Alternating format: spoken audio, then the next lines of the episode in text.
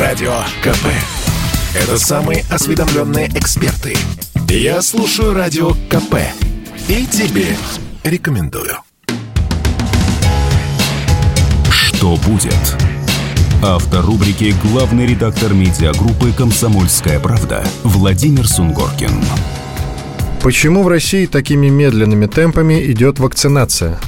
Чтобы понять, что происходит здесь у нас в России на этом фронте, я думаю, надо начинать с каких-то старых традиций российского общества. И я бы вообще начал с неких картофельных бунтов, когда чуть ли не при Петре или при Екатерине пытались научить наше население э, садить картофель, и начались бунты, картофель называли яблоками дьявола и так далее. И вот эта добрая традиция, она, мне кажется, эти скрепы видны сегодня. Огромное количество людей в России просто не делает прививки, в том числе огромное количество моих знакомых, я с изумлением все это наблюдаю. Казалось бы, уже пора перестать рассуждать про чипирование, про все эти предрассудки рассудки, но они рассуждают с умным видом. Плюс наше традиционное недоверие надо добавить э, к властям. Вот я слышал, пытаясь расспрашивать э, значит, людей, почему они не делают прививки, среди своих знакомых, я слышал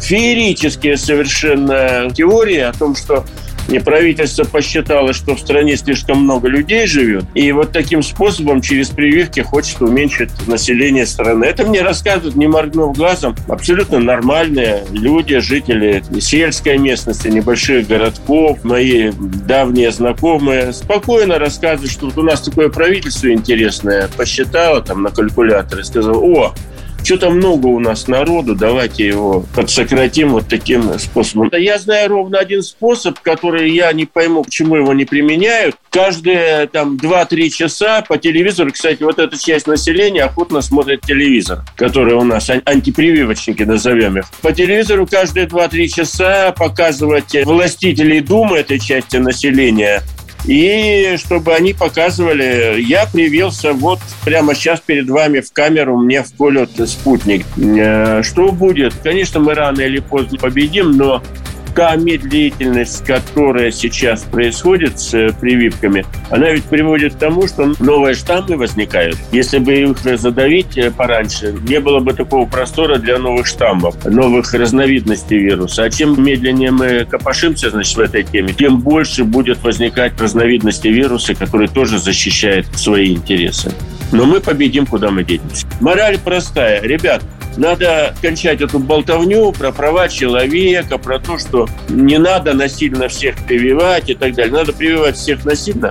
Мы, между прочим, Россия по некоторым индексам, мы сегодня на первом месте по количеству умирающих от ковида. Так, на всякий случай. Там по одним подсчетам мы на первом месте, по другим подсчетам мы на третьем месте. Ну, тоже невелика честь, да, быть на третьем месте в мире по смертям от ковида. Поэтому я лично сторонник, чтобы ответить, когда это будет, через три месяца, или через полгода. Это зависит от нас и от нашего доброго населения. У нас есть две версии. Что люди будут прививаться в таких же темпах, как сейчас.